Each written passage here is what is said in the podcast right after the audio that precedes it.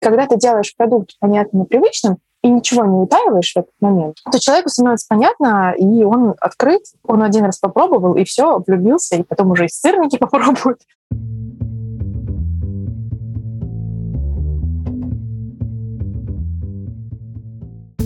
Привет!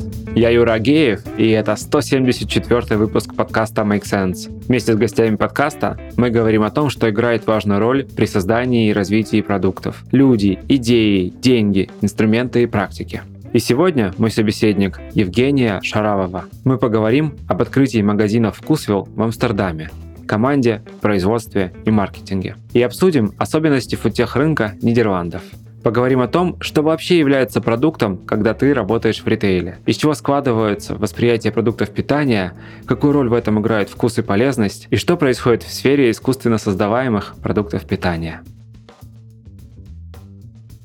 Подкаст выходит при поддержке конференции по менеджменту продуктов Product Sense и сервиса Product Sense Academy. Женя, привет! Привет! Расскажи немного про себя, пожалуйста. Я открывала вкусвилл в Нидерландах и вообще интересуюсь футехом. А, давно читаю статьи по этой теме и вообще очень люблю вкусно покушать и стараюсь это делать часто и находить новые места для этого. Ей, классно. Слушай, ну, в целом открытие офиса, так это назовем, офиса компании в новой стране, задача непростая, а здесь она еще и усложняется тем, что в качестве офиса это магазин, производство и вот это все, и вкусвилл, ну, в России в больших городах уже много где есть. Давай поговорим о том, как это вообще открыть новый продуктовый магазин в совершенно другой стране.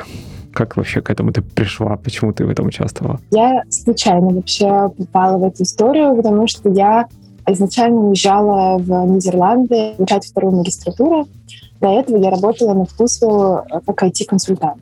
И одним из клиентов у меня как раз был Вкусвилл, и так совпало, что Вкусвилл хотел открывать что-то за границей, а я вот переезжала в Амстердам. И сначала вообще я думала, что буду помогать с открытием в Париже, но в итоге мы решили, я встретила там свою коллегу будущую, о том, что зачем нам помогать с Парижем, если мы можем открыть что-то в Амстердаме.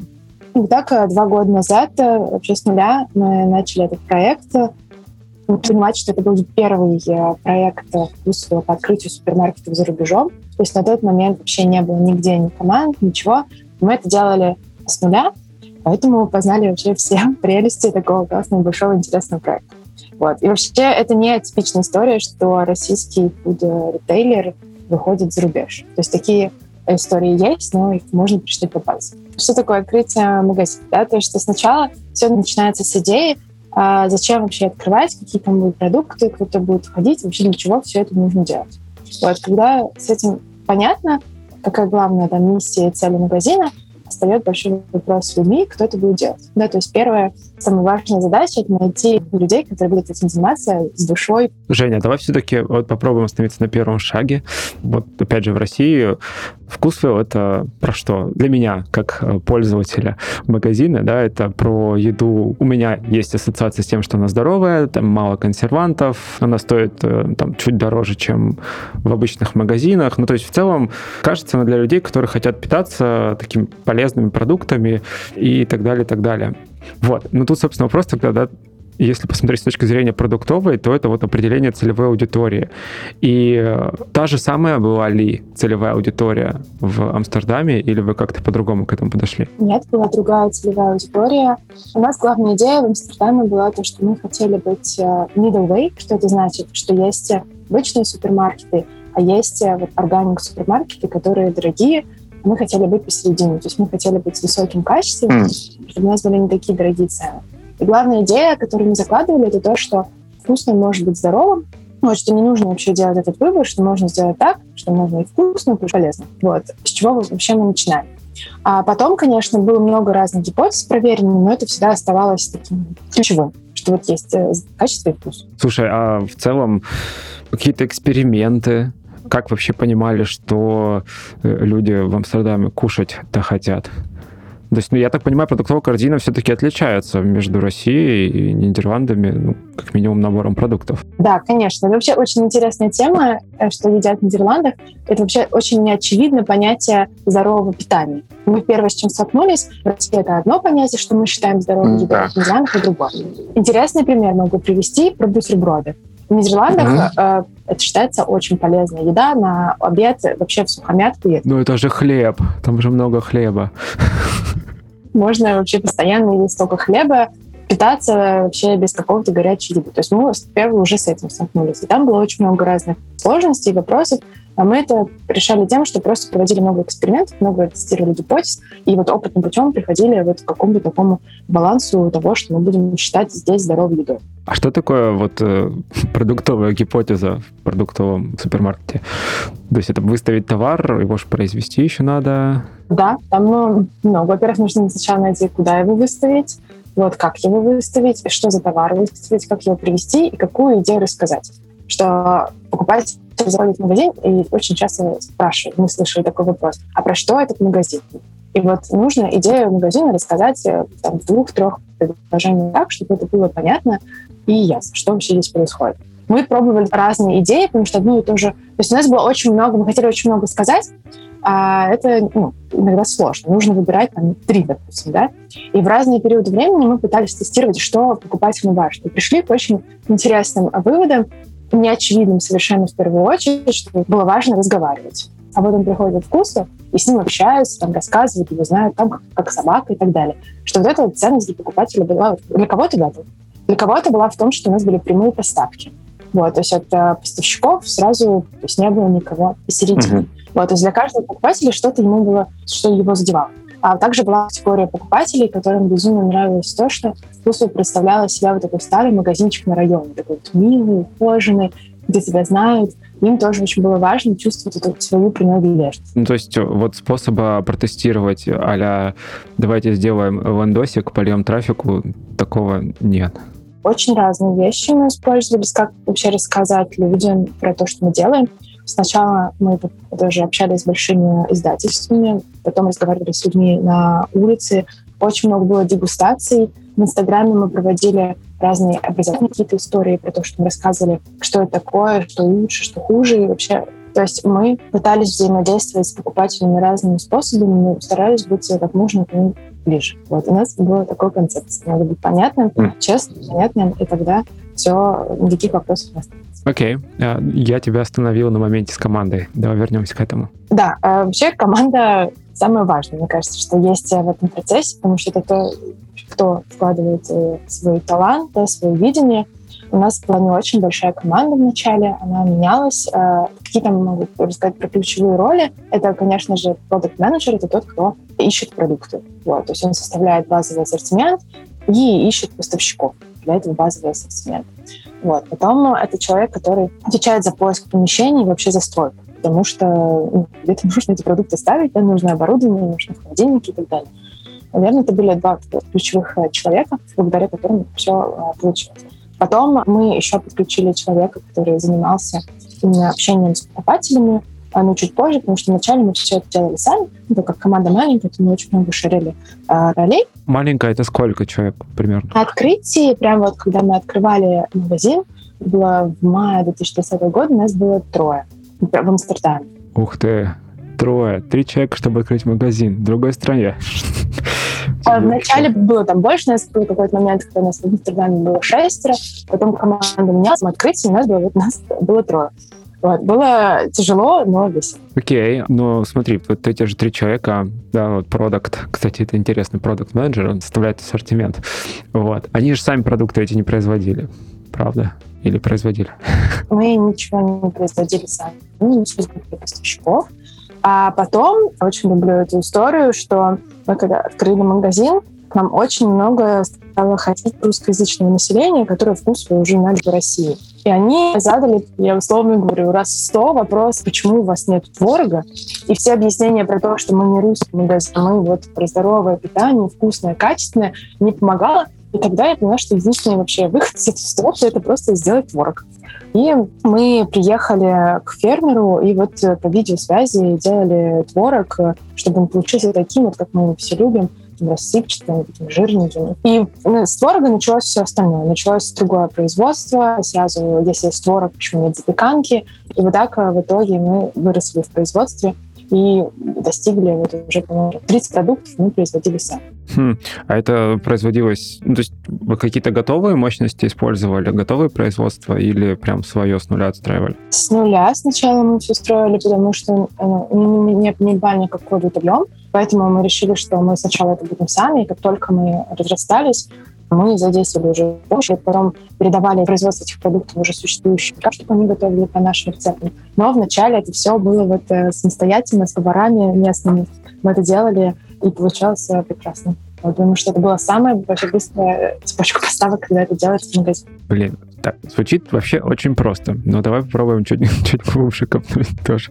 Окей, с магазином услышал, да, нужно было там найти человека-скаута, да, который ищет локации, где есть, видимо, либо большая популяция людей, либо проходное место в хорошем смысле, где, то есть трафик есть человеческий. Вот и, соответственно, ассортимент продуктов. Окей. Ну, производство вообще само слово по себе достаточно для меня пугающее. Это значит, нужны какие-то железки, каких-то специально обученных людей, которые знают, что это делать. Ну, как приготовить творог, я не знаю. Я в детстве делал сметану на сепараторе на ручном, когда нужно было крутить. Понятия не имею, как сейчас это делается. Ну, то есть вот эти вещи, это что же найти людей, найти оборудование, это что же время какое-то огромное кажется? Ну, это, мне кажется, зависит от того, как ты подходишь э, к этому вопросу. Когда есть просто обсуждать, да, вот как в новой стране с нуля, где никто не знает, как делать творог, сделать творог, так сложно. Но на самом деле, когда ты находишься э, в моменте, когда тебе завтра нужно 10 килограмм творога, вот, ну,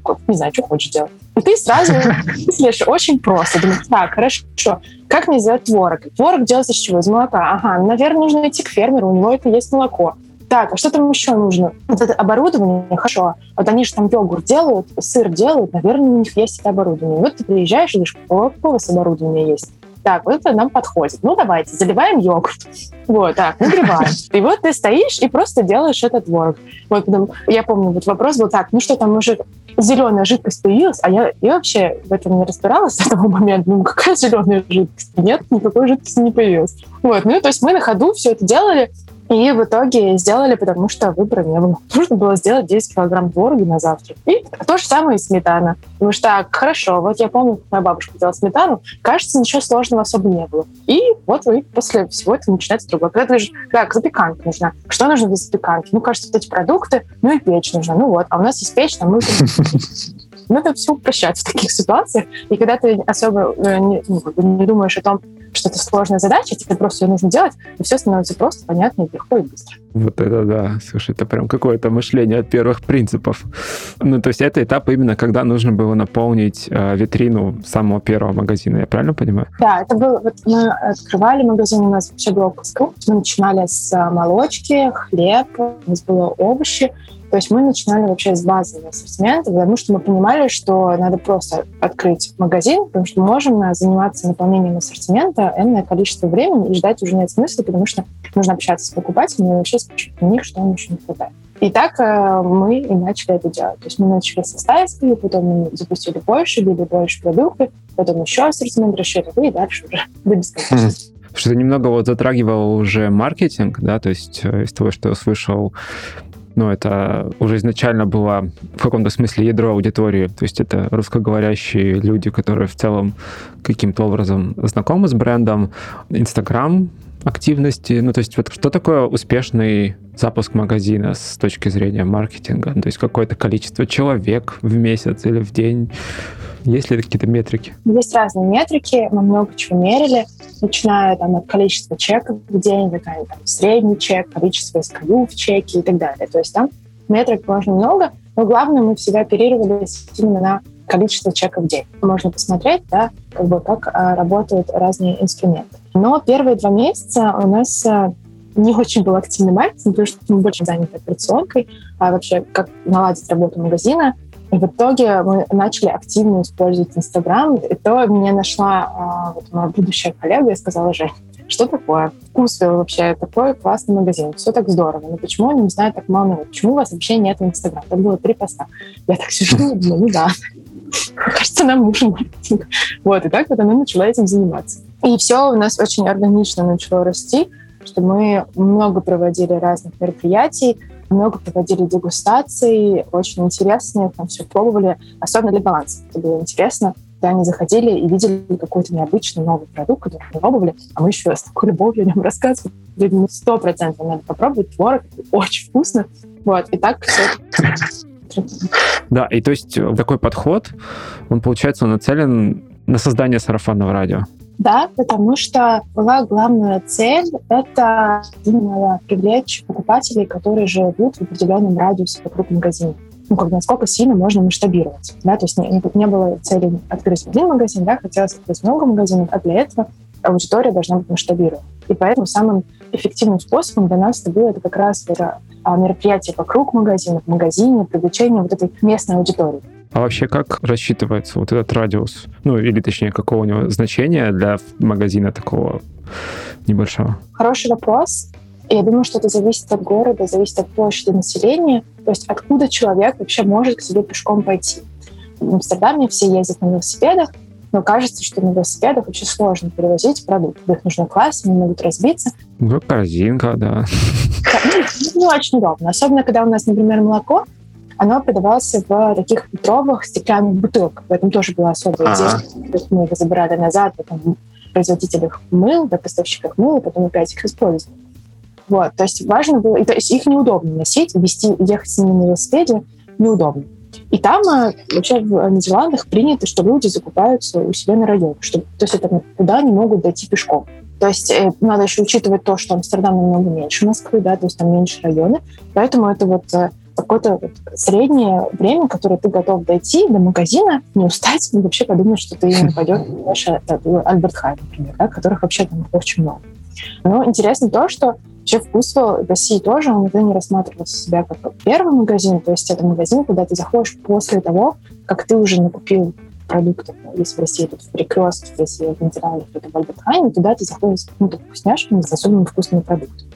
Вот. То есть нам было интересно располагаться прямо на таких продуктовых улицах, где люди уже туда приходят покупать продукты. И вот тут мы с нашим вкусным молоком. Хм.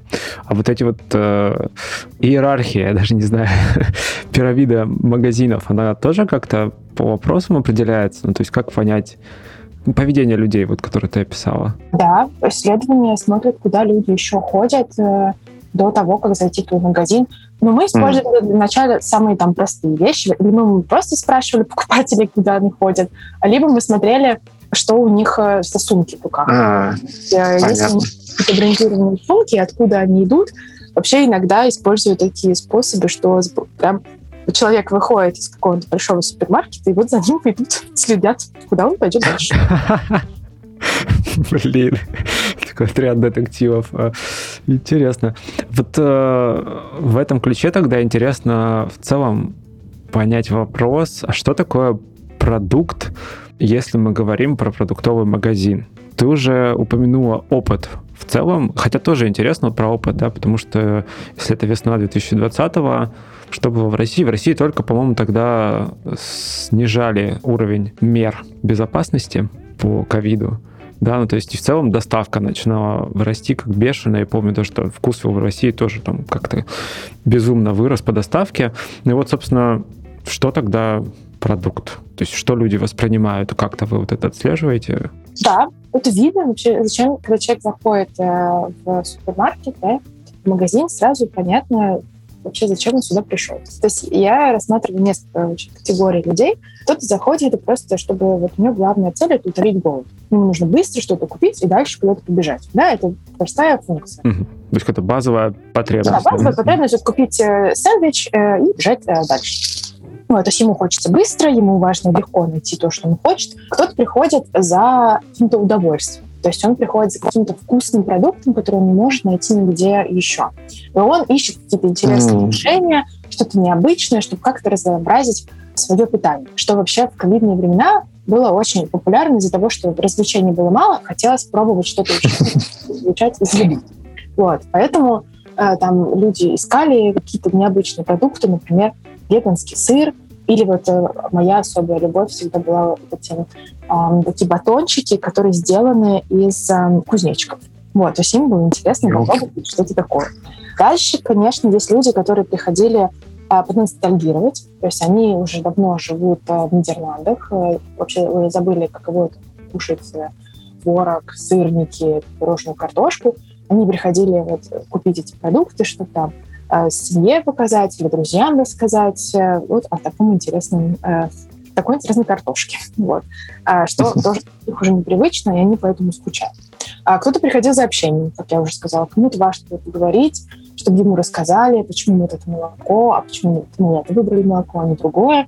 Для кого-то это было как развлечение. То есть они приходили в магазин, чтобы поучаствовать в дегустации, послушать о там, грузинском биодинамическом вине, то есть что-то еще новое узнать, вообще как-то с народом пообщаться, да, то есть часто люди приходили группами, то есть они встречались, это как, ну, как место встреч. Это интересно, получается, такие очень разные работы, на которые люди нанимали магазин. Разные эмоции, разные цели, и особенно, ну, то есть я думаю, что это сильно поменялось в ковидные времена, потому что все боялись ходить в большие супермаркеты, потому что там много народу, там все равно как бы толкаются, ты все равно трогаешь предметы, которые уже кто-то потрогал, а в маленьком магазине вкусу все было очень э, опасно и приятно.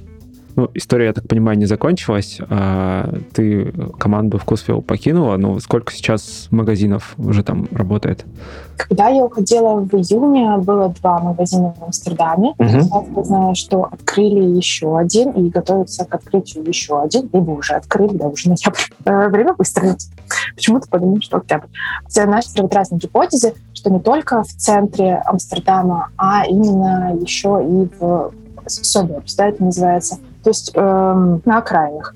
Потому что много э, людей в Амстердаме живет как раз за городом, то есть обычно это люди с детьми, они уезжают за город, ездят каждый день на работу на машине без проблем, потому что это быстро э, и легко, и живут в домах, и им тоже надо вкусно где-то кушать. Но коллеги, если в Амстердаме это просто бум разных проектов, ты можешь найти любую еду, которую тебе хочется, в любой точке мира, то вот э, Вокруг Амстердама такого предложения уже меньше. То есть там есть какие-то традиционные кафе, а вот что-то интересного недостаточно.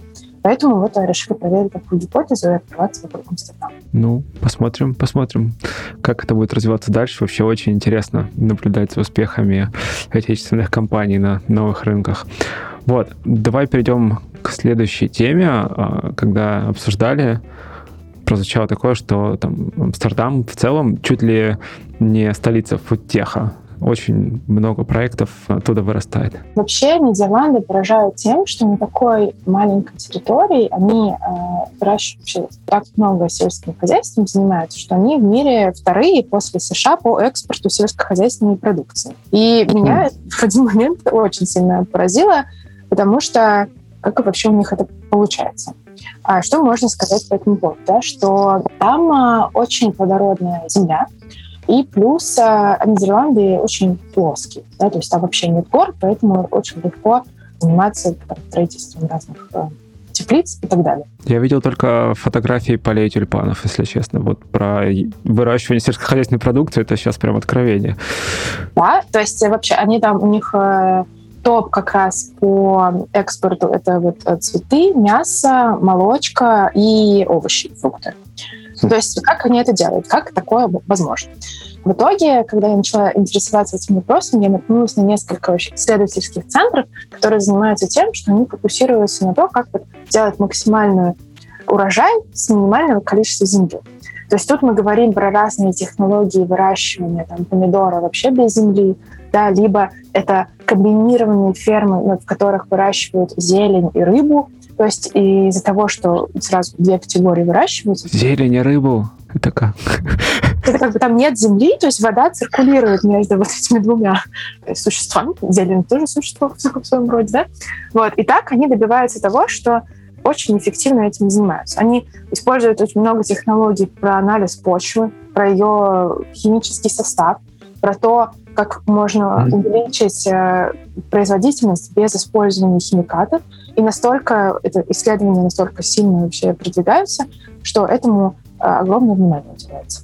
И они прекрасно это делают, могу сказать. А с точки зрения Амстердама самого, ты когда идешь по улицам, тебя поражает сколько там есть всего, сколько проектов разных э, там происходит, там есть акселераторы, которые прям заточены именно на еду, что я никогда ни в каком городе мира не видела настолько сильного разнообразия того, что вообще можно попробовать. От каких-то совсем необычных вещей, да, там бургера из насекомых, то там, например, пицца, тесто, которое на 37% э, сделано из цветной капусты. То есть настолько большое разнообразие и маленьких вот этих проектов, что это прям поражает э, вообще все воображение. Слушай, ну вот вообще словосочетание, даже это слово, не знаю, фудтех, короче, да, технологии, связанные с едой. В голову что приходит, окей, это про производство, технологии, вот то, что ты писала, ну, это частично, наверное, агротек, те, которые связаны с выращиванием, а технологии, которые про непосредственно еду, это вот про что они тогда все-таки больше? Я для себя вижу эту как задачу про то, что нужно накормить максимальное количество людей такой едой, которая была бы минимальная по стоимости и максимальная по веществам, которые в нее входят. И плюс также необходимо минимизировать влияние на окружающую среду. То есть я для себя вижу вообще фудтек, что он решает вот эту задачу, чтобы как нам всех накормить, чтобы всем было вкусно, классно, все были здоровы, но еще mm. природу не повредить. И тогда мы, когда начинаем думать об этой задаче, уже вылезает много маленьких подзадач. Да? То есть, хорошо, а как нам всех накормить? Какие есть вообще способы, как произвести эту продукцию? Как сделать ее насыщенной разными полезными элементами? Как ее довести до покупателя, да, чтобы она не испортилась, не выросла в цене? И как еще сделать так, чтобы на климат это повлияло вообще минимально? Вот. И из этого начинается много-много разных направлений, разных технологий, которые пытаются решить каждую свою маленькую задачку вот в этой большой цели. Вот. То есть э, mm-hmm. можно говорить про то, что вообще как это выращивают, да, то есть если мы говорим про классическое сельское хозяйство, как это можно улучшить, да, то есть как можно использовать технологии про анализ той же самой почвы или про анализ микроклимата, например, тех же самых теплицах, как предсказывать урожай, да, то есть если мы говорим про саму еду, как можно сделать ее более здоровой, то тут большой, конечно, раздел занимает искусственное мясо. Да, то есть как вообще можно подойти к этому вопросу искусственного мяса, как его можно сделать э, более вкусным, да, чтобы ты не замечал вообще разницы в этом. И вопрос отходов. Да, то есть еда выкидывается, что можно с этим сделать, чтобы не выкидывать так много. Вот, и получается у тебя полная цепочка да, того, как это, начинает, как это растет, как это доставляется, как это продается, как это утилизируется. Книжка, которую я уже много раз вспоминал в этом подкасте «Энергия и цивилизация», по-моему, там как раз первая глава была посвящена тому, как, собственно, энергия, которую люди получают из пищи, способствовала развитию человечества как общества. Да? Ну, то есть если у тебя, если общество тебе производит недостаточно пищи, оно не может развиваться. А если производится избытком, то, соответственно, появляется запас э, для нового населения, ну и население увеличивается, за счет этого опять общество там начинает э, что-то придумывать и так далее, и так далее. И вот. И достаточно долгое время, там, получается, века, по-моему, до 16 люди жили, в принципе, в проголодь. Это значит, что по калориям они не добирали. Ну и, соответственно, вот калории как мера такого энергонасыщения. И, соответственно, количество полезной работы напрямую зависело от количества калорий, которые ты съел. Вот. Сейчас же мы живем время в целом когда дефициты калорий не наблюдается в большинстве мест на нашей планете. Понятно, что есть еще места, где такая ситуация остается, к сожалению. Но можно прийти сейчас в магазин и за очень немного денег купить очень много калорий и фактически, ну, в каком-то смысле решить задачу насыщения таким образом.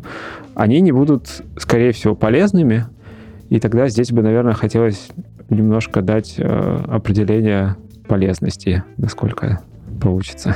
Вообще, что такое здоровое питание? Да, что такое полезное здоровое питание? Ну, я думаю, что полезное — это все-таки немножко шире, чем здоровое, потому что я включаю в это также там, полезно для себя, как для организма, полезно для общества и полезно для природы.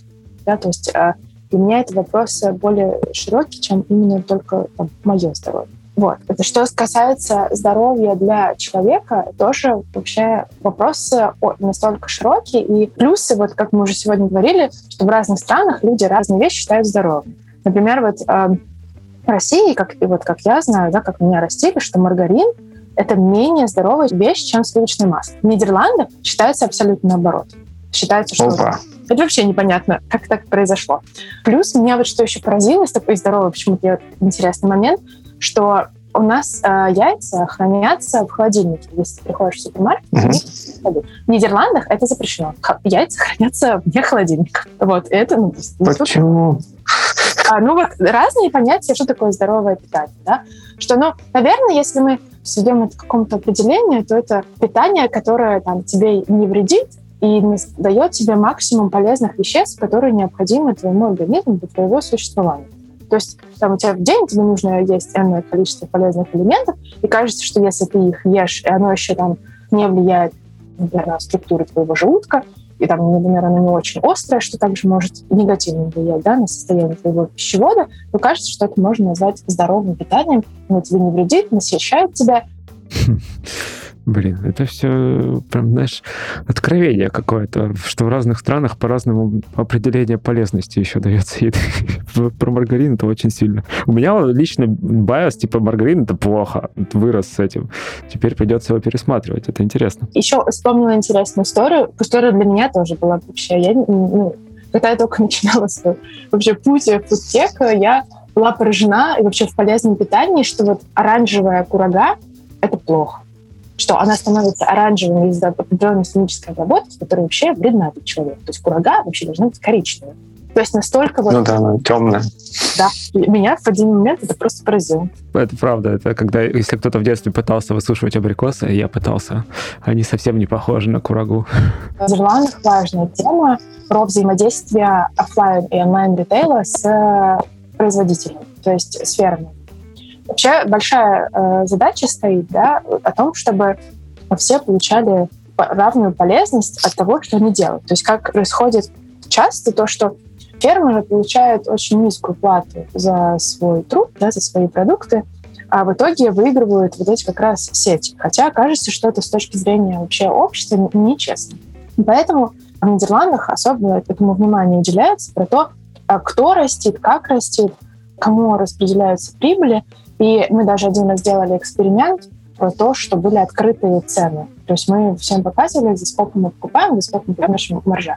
И mm. это вообще очень встречено с большим интересом. Открытые цены для клиентов? Да. Мы показывали, за сколько покупаем, а за столько продаем. Плюс очень важно звучало слово местный, то есть local, да, что важно, чтобы... Э, ну, это для меня тоже было удивительно, что если там это не произведено вокруг Амстердама 50, да, там, допустим, километров, это уже не локал. То есть если это не произведено в этом регионе, вот это уже нельзя сказать. Хотя там в России у нас местное, это то, что может быть произведено там за тысячу километров, да, от Москвы. Вот, что для людей это безумно важно, что это именно из этого региона, что там э, это там, не ехал через всю страну, потому что настолько сильно развито там сельское хозяйство, что ты всегда можешь в целом найти там те же самые помидоры в радиусе там, 50 километров, да, Хотя, как бы, в России у нас нет такого понятия. Что, мне кажется, в России в целом еще есть байс, опять же, такое искажение, то, что импортное лучше.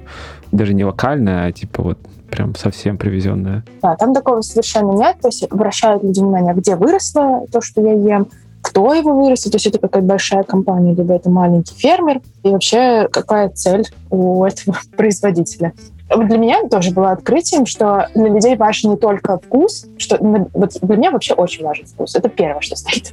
А для людей важно было очень разные вообще вещи, и очень большое внимание было уделено как раз вот этой, вот такой общественной справедливости. Прям какое-то осознанное потребление, прям совсем уж думать о таких вещах. Это про вкус. Давай, кстати, поговорим про вкус. Вот э, Окей, одна, две уже там характеристики э, упомянули, да, то есть это, ну, тебе надо наесться, за это отвечают как раз э, калорийность там и так далее. Тебе нужно, чтобы это не навредило тебе. А еще лучше там действительно какой-то баланс полезных веществ, редкие аминокислоты и так далее. Ну, в общем, вот это все. А вкус? Это же кажется настолько индивидуально, или все-таки его можно как-то усреднить и сказать, что вот это будет вкусно всем? Вообще сложный вопрос. Вкус непонятно, да? Вот как назвать это вкусно или невкусно? А если разложить вкус на несколько компонентов, да, там, то там будет запах важную роль играть, да, важная роль будет играть текстура того, что ты ешь, как это выглядит, и какая-то в итоге вкус является вот этой квинтэссенцией вот этих нескольких параметров. Дальше мы сталкиваемся с тем, что мы все привыкли к разной еде. То есть насколько сильно различается восприятие еды разными людьми, которые живут в разных культурах. Ну, это вот то, о чем ты говорила про бутерброды, например, да? Вот да, история. ну, про бутерброды это одно, то, что как бы вкусный бутерброд, везде вкусный бутерброд, да? А именно вот какие-то вещи, которые меня очень сильно удивили, например, запеканка и сырники. Да, я все, всю жизнь росла на запеканке сырников и обожаю эти две вещи. Сырники — это топчик, да. Ну, я э, понимаю, что вот есть запеканка, есть сырники. А мои голландские коллеги, когда они пробовали, они не понимали разницу. Они такие, это одно и то же. Ну, то есть, чем это отличается? Это запеченное и это, да? Просто форма. Что, там же вкусы совершенно разные. Какое-то настроение у еды даже разное, да? То есть какие-то эмоции, которые возникают от этой еды, тоже очень разные. У меня они связаны с каким-то прошлым воспоминанием. Да? То есть это что-то про эмоции и про то, к чему ты привык и что вообще ты любишь. Какое у тебя восприятие еды, да? Как только там а, голландцы говорят, что вот это вкусно, для меня это вообще непонятно, что это. То есть для меня настолько это необычно. Например, у нас в офисе там готовили салат. И там вот в этом салате были там бобы, манго, тофу, какая-то зелень, еще какие-то вяленые томаты. Я вот когда на это смотрела, я думаю, ну то есть у меня уже в голове какой-то диссонанс. Как это может быть вкусным? У меня уже большое предубеждение, что, блин, ну что-то здесь не так. Вот, и я уже это ем, и я не понимаю. То есть мой, как бы мои рецепты говорят, Женя, что ты ешь? Перестань. Съешь лучше сырничков. Или они, например, считают, что мы несколько раз приезжали в Россию и говорили о том, что вообще здесь вся еда очень жирная, и вообще это очень нездорово, почему вы это едите, и так далее. То есть настолько вообще разное восприятие и того, что можно считать вкусным и полезным. Но интересно то, что насколько вот этот опыт и твои привычки влияют на то, что ты хочешь э, что-то есть. Мы привезли поставку из России. Там были личи, такие перцы маринованные в таких баночках. То есть, ну, обычно, там, я, например, ем это просто вилкой, да, А мы говорим, ребята, вы любите все класть на хлеб. Давайте мы это тоже положим. И тогда человек, а, ну понятно, это же на хлеб, то есть это на масло. Тогда все понятно. Вот, и люди пробуют, им правда вкусно, там, ой, это классно, это очень интересный вкус. Кабачковая икра, то же самое. Заморская да, икра. Но только ты кладешь ее на, на хлеб, люди, а, ну все, ну это бутерброд. Ну это совсем другое дело, очень вкусно. Вот, то же самое с творогом было. То есть насколько вообще по-разному, как бы, если ты говоришь, вот это нужно есть сметаной ложкой, такие, ну, э, странная история. А вот как намазка, то есть это какой-то как уже как сыр воспринимается, какой-то такой легкий, то все, это все понятно, все нормально, уже стало и вкусно, потому что в целом ну, сыр, который плавленый, да, он часто бывает такой, ну, без какого-то резкого вкуса, все, у человека меняется восприятие, он говорит, да, ну, нормально, это вкусно, буду есть. Слушай, я, я вот хотел вначале пошутить, что они и творог тоже на хлеб в итоге намазывают, но это не шутка.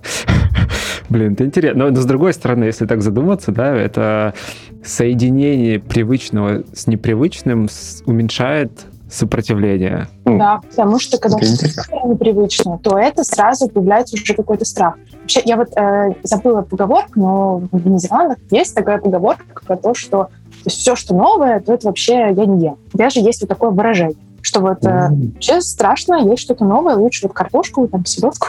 А когда ты как-то, ну, потихонечку, то есть не сразу все супер новое, нет, а по чуть-чуть, то кажется, что человек спокойнее и приятнее воспринимает. Блин, захватывающе. А, особенно такие вещи, как пищевые привычки, это же вообще действительно годами выращивается. Ты упомянул про эмоции, и э, я задумался, что это действительно такая серьезная составляющая вкуса, потому что когда ты ешь там те же сырнички, у меня сразу такой флешбэк в прошлое, домашние сырники, там, не знаю, со сметаной, сахаром, просто такой, ё-моё. И как переучивать взрослых уже людей, и вообще возможно ли это приучить их к совершенно новой пище? Ох, это вызов.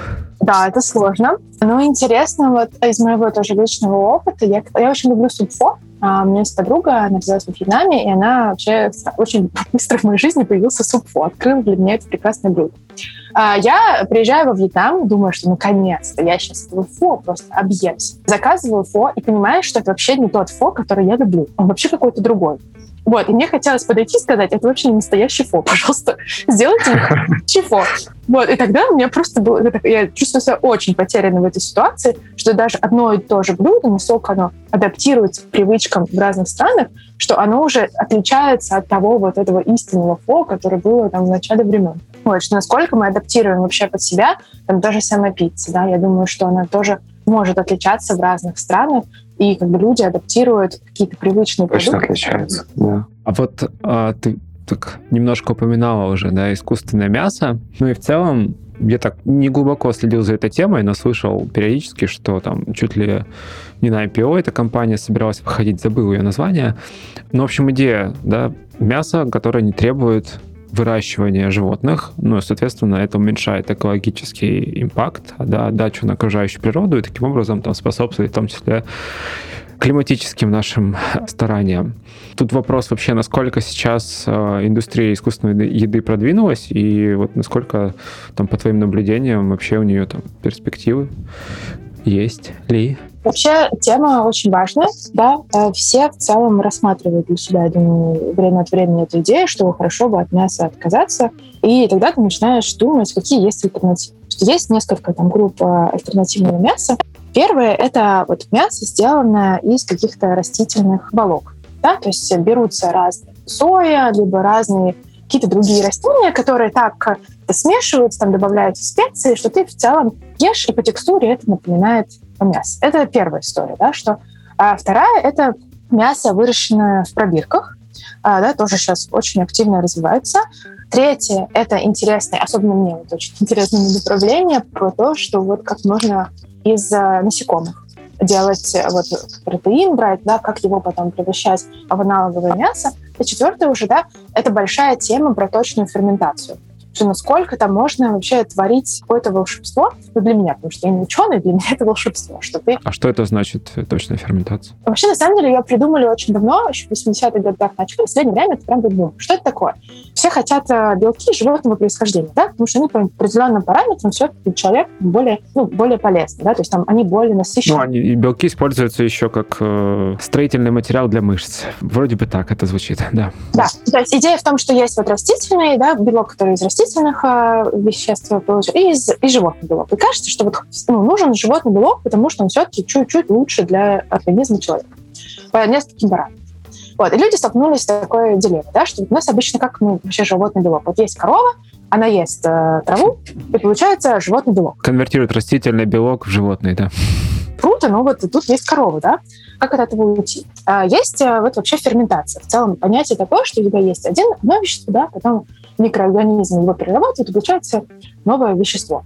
И точная ферментация заключается в том, что сейчас э, вообще мы научились программировать эти микроорганизмы делать то, что нам нужно. Причем mm. мы можем делать не только животный белок, который мы уже знаем, как он, да, какая у него структура, но мы можем делать вообще и новые белки или новые вещества, которых вообще еще нет, или которые там уже были, но у нас мы их потеряли, да.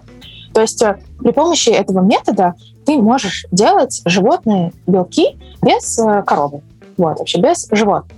А что это нам дает? Во-первых, мы можем легко решить проблему с э, веганским сыром. Да? Вообще это самое сложное, из самых сложных вещей. Как сделать веганский сыр, который был бы вообще вкусный, напоминал сыр. Все, что я пробовала, ну, это отличается от традиционного сыра и по вкусу а я все-таки предпочитаю традиционный сыр. А если у нас есть э, вот эти белки, то и вообще, если у нас есть эти технологии, то мы можем решить эту проблему, что вообще важная вещь. Хочется есть вкусный сыр. А, плюс отдельная история — это про, про яйца. Да, вот, ну, как бы хорошо, вот котлету в бургере мы сделали, все классно. Как сделать э, яйцо? Вот это куриное, которое... Ну, без курицы ты имеешь в виду? Как сделать его без курицы? О-о, это решение проблемы курицы и яйца. Ну, сейчас есть разные технологии, да, вообще, э, что можно с этим делать? А, понятное дело, что там есть некоторые там, порошки, да, делают, которые можно использовать потом для там, выпечки, то же самое. Вообще, я вот читала отчет, там было написано, что 30% всего производства яиц уходит не на то, чтобы ели там их, э, конечно, потребители, а на другой, другие производства, например, выпечку. Mm. Тут как бы, ну, понятно, хорошо, порошок мы можем сделать, э, классно, не так сложно. А вот что делать, например, с яичницей? Вот хочется вот разбить яйцо, и чтобы оно типа вытекло, ты его пожарил, съел красную яичницу. Как там делать еще разные, там омлет, да? То есть вот тут встает вопрос, как это сделать так, чтобы это по вкусу, по текстуре, по запаху вообще напоминало хорошее яйцо. И кажется, он называется precise fermentation. Точечная ферментация, это уже на русский перевод, то что mm-hmm. вообще есть целый раздел биологии, который этим занимается, это точечная биология, который вот направлен на производство вообще альтернативных белков. Ну, то есть мы когда говорим про альтернативную еду, да, это уже у нас не только альтернативное мясо, да, а также есть вообще отдельный сейчас э, раздел стартапов, которые занимаются решением проблемы вообще, как нам уйти от традиционного блюда, которое у нас на тарелке. Потому что кажется, что не всегда это удобно. Вот, и как можно это сделать? Тем, чтобы, ну, как бы ты ни в чем себе особо не отказывал, ни во вкусе не отказывал, потому что там, ну, какие там порошки, вот, конечно, классные, там, разведенные, да, в миксере, но кажется, что очень много ты все-таки недополучаешь, да, то есть ты не получаешь вот это процессы готовки, жарки, вот это там картошку жаришь. Ну, эмоциональное какое-то да, восприятие еще, да. Это целый процесс, который приносит тебе какое-то удовольствие. И вот люди занимаются тем, окей, а как хорошо вот это вообще можно убыстрить вообще весь этот момент, что не только вот разведенные какие-то вещи, да, а как вот придумать такую технологию, чтобы у тебя вот это горячее вкусное блюдо, например, горячая вкусная такая паста, тебе не нужно было там проделать энное количество действий, чтобы ее получить, потому что сейчас что у нас есть, какие-то, да, какие-то там замороженные, полуфабрикаты, да, ну, ну, все равно, ну, пока еще не так, как вот в Италии. Заказываешь пасту. И вот есть э, некоторое количество стартапов, которые этим занимаются. Как сделать так, чтобы вот привычная еда, которую нам хочется, мы могли получать намного быстрее, дешевле, удобнее, без э, каких-либо потерь. Вот, ну, хороший, наверное, пример это как раз вот стартап, который соевое молоко делает, да, Oatly. А, очень тоже сейчас популярный, по-моему, даже на IPO собирается выходить, про то, что они, у их эта цель сделать то, чтобы ты вообще себе ну, не делал жертв. В, там, в плане того, что ты вот хочешь, например, выпить кофе с молоком, и как тебе сделать так, чтобы вот э, ты пил это кофе с молоком, и вообще не делал вот этих э, неприятных выборов про то, что ты выбираешь вкус, здоровье или там климат. Да, что кажется, mm. что как раз идут к тому, чтобы вообще дилеммы такой не было. Чтобы был легкий доступ к еде, которая тебя удовлетворяет потому, как она выглядит, как она пахнет, как она на вкус, да, что это еще для тебя полезно. И еще плюс ты никому там не вредишь э, никаким ну, климатическим всяким процессам. Вот. И кажется, что все как раз идут к тому, давайте как-нибудь сделаем так, чтобы вообще этой дилеммы у нас не было, и мы просто были вкусно кушали и наслаждались жизнью. Слушай, а вот вообще есть ли какие-то прогнозы? Ну, опять же, да, я вспомнил название мяса, по-моему, Impossible Meat называется, или что-то такое. И вот Отли, а, ну, короче, да, слышал про них. То есть это компании, по-моему, они обе из США. Нет, Oatly — это Нордик страны, по-моему. А, окей. Ну вот смотри, получается, Европа, США двигаются в эту сторону, ну а в целом широкое распространение вот такой искусственной слэш, назовем это сбалансированной, да, по всем трем параметрам обсуждаемым еды. То есть есть ли какой-то прогноз, когда это перейдет прям, не знаю, на масс-маркет? Ну, тут вообще главный вопрос — это цены, конечно, да, то что сейчас э, все равно у тебя продукты традиционного сельского хозяйства, они все равно дешевле. Пока они будут дешевле, они будут э, оставаться главными на рынке. Да? Mm. А, я видела а, отчет, который говорит про то, что к 30 году мы уже существенно заметим в нашем как, повседневной жизни. Мы можем, кстати, потом как-то тоже прикрепить его. Очень интересный отчет. Вообще рассказывать, какие вообще есть технологии, да, типа, что, вот, что такое вообще food as software, да, что, что это вообще за направление. Вот там они дают прогноз, что к 30 году мы существенно увидим а, вот этот сдвиг то что уже количество вообще голов скота сильно уменьшится, насколько у нас много освободится земли, да, которая сейчас используется под эти нужные. То есть вот можем уже достаточно скоро это наблюдать. Что-то интересно. Добавим обязательно. Я еще вспомнил один отчет, но вот скорее в целом про еду. Думаю, тоже будет его полезно прикрепить. Там отранжировали несколько сотен продуктов, ну, то есть даже не базовых составляющих, да, а уже, в принципе, типа вот там хот-дог, там пицца, там колбасовая пицца просто с сыром, по полезности ну, полезность там как раз измеряется вот в, в наличии элементов и вредности одновременно, и еще и калориям. Думаю, тоже наверное, будет полезно прикрепить. Но вот отсюда интересно было бы пойти уже немножко в другую сторону, вспомнить конкретно, как много в фудтехе, не знаю, это часть фудтеха или, в принципе, уже ритейла, имеет значение названия. Да, вот, а, если вспоминать про полезность, мне сразу приходит в голову название пекарни типа а, ноль калорий. Но это название пекарни, а калории там все равно есть. Или история про 106 названий сахара, да, когда пишется, что у тебя в продукте нет сахара, сахара там нет это правда, но там есть какие-то другие вещества, которые его заменяют, да, то есть вот игра сложности того, из чего состоит питание, как это, не знаю, вообще думала ли ты об этом, что можешь сказать? Тут и вообще во вкусве мы много это обсуждали, что вот совесть позволяет, да, то есть тут всегда вопрос про какую-то честность, ты как бы не врешь, и ты не утаиваешь. То есть э, есть разные вообще способы к тому, как люди, что они пишут на упаковках. Да? То есть им важно что-то подсветить, и иногда кажется, что это не очень честно, потому что когда ты пишешь, там нет сахара, то, то есть обычно ты можешь так писать, например, если нет добавленного сахара. В целом ты как бы никого ну, не обманываешь, да, но ты не искренен в том, что вообще во фруктах есть там уже сахар, и вообще в этом продукте есть там фрукты, он как бы уже с сахаром. Вот, но вот добавленного сахара ты не добавлял, все нормально. А у нас был такой пример, э, мы вкусывали про запеканку. Ну, когда ты ну, приготовили запеканку, обожаю запеканку, да, все любят запеканку. Ну, когда человек первый раз видит продукт и читает запеканка, у него сразу сложности с этим. Э, и он уже не понимает, что это такое. Вот. И тогда э, мы подумали, как вообще можно более легкое название придумать этому блюду. И одно из них мы рассматривали протеин-кейк. То есть вообще в запеканке mm. столько, как бы там много творога, да, что много белка, что там есть какая-то определенная схема, потому что когда ты можешь называть что-то вот, ну, как бы протеином, и они, он проходил по количеству протеина. То есть там есть какая-то отметка, я уже сейчас не помню, ну, что это есть там столько протеина, то как бы можно называть это протеиновый батончик, например, да, протеиновый напиток. Вот, и протеин кейк был как раз один из них, что ты уже говоришь, смотрите, во-первых, это кейк, да, а все любят кейк. Вот, и плюс это еще и протеин кейк. Так что, ну, все, и сразу такие, а, не, ну, тогда мы, конечно, попробуем. Вот, потому что важно, когда что-то новое, первое, что тебе нужно, это чтобы человек это попробовал, да, потому что так ты ему сколько рассматривай, он это не попробует. То есть, конечно, я думаю, это важно, но здесь да, вопрос того, что ты все-таки честно с покупателем э, общаешься, ничего от него не утаиваешь. Слушай, ну, блин, то есть запеканка это непонятно, протеин кейк понятно, э, окей. Это сильно повлияло на продажи? Конечно. Ну, то есть все такие, ну все, мы теперь поняли, что это как ага. То есть мы там, а, у нас было даже на время разные запеканки, да, что там с разным количеством сахара. Вот, то есть мы понимали, что, блин, дети любят вообще сахар. Ну, и я тоже люблю сахар. Без сахара не очень вкусно. Ну, а человек, которому просто хочется что-то быстро съесть на ходу, и он не хочет сахара, и еще он там на тренировку скоро идет, да, то ему важно именно то, что вот он съел что-то вкусное, такое сочное, еще и пользу для себя получил, и вообще сахара не съел, и вообще белков там много. Вот, то есть это сразу что-то понятно. Ну вот мы сегодня с тобой поговорили, что вкус — это много про понятное, про привычность. Вот, и когда ты делаешь продукт понятным и привычным, и ничего не утаиваешь в этот момент, да, что как бы это правда кейк, да, просто мы в России называем это запеканка. Вот, хотя на самом деле, может быть, это можно как-то так назвать.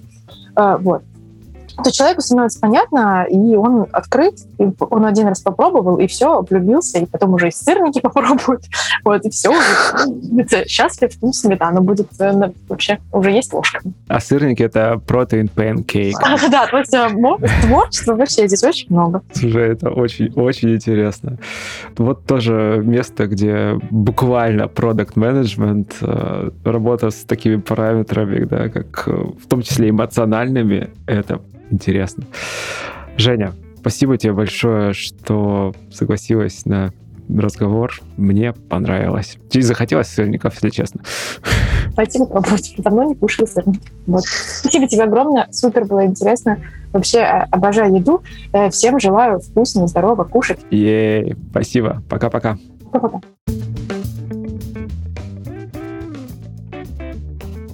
Итак, в этом выпуске подкаста Make Sense вместе с Евгенией Шаравовой мы поговорили об открытии в магазина «Вкусвилл» в Амстердаме, команде, производстве и маркетинге. Также поговорили об особенностях фудтех рынка Нидерландов. Обсудили, что вообще является продуктом, когда ты работаешь в ритейле. И еще поговорили о том, из чего складывается восприятие продуктов питания, какую роль в этом играет вкус и полезность, и что происходит в сфере искусственно создаваемых продуктов питания. Подкаст выходит при поддержке конференции по менеджменту продуктов Product Sense и сервиса Product Sense Academy. Если вам понравился выпуск и вы считаете информацию, которая прозвучала полезной, пожалуйста, поделитесь ссылкой на выпуск со своими друзьями, коллегами, знакомыми. Оставляйте комментарии и ставьте лайки в сервисах, где слушаете подкаст. Это поможет большему количеству людей узнать о том, что он существует. Это был 174 выпуск подкаста Make Sense и его ведущий Юра Агеев. Спасибо, что были с нами. До следующего выпуска. Пока.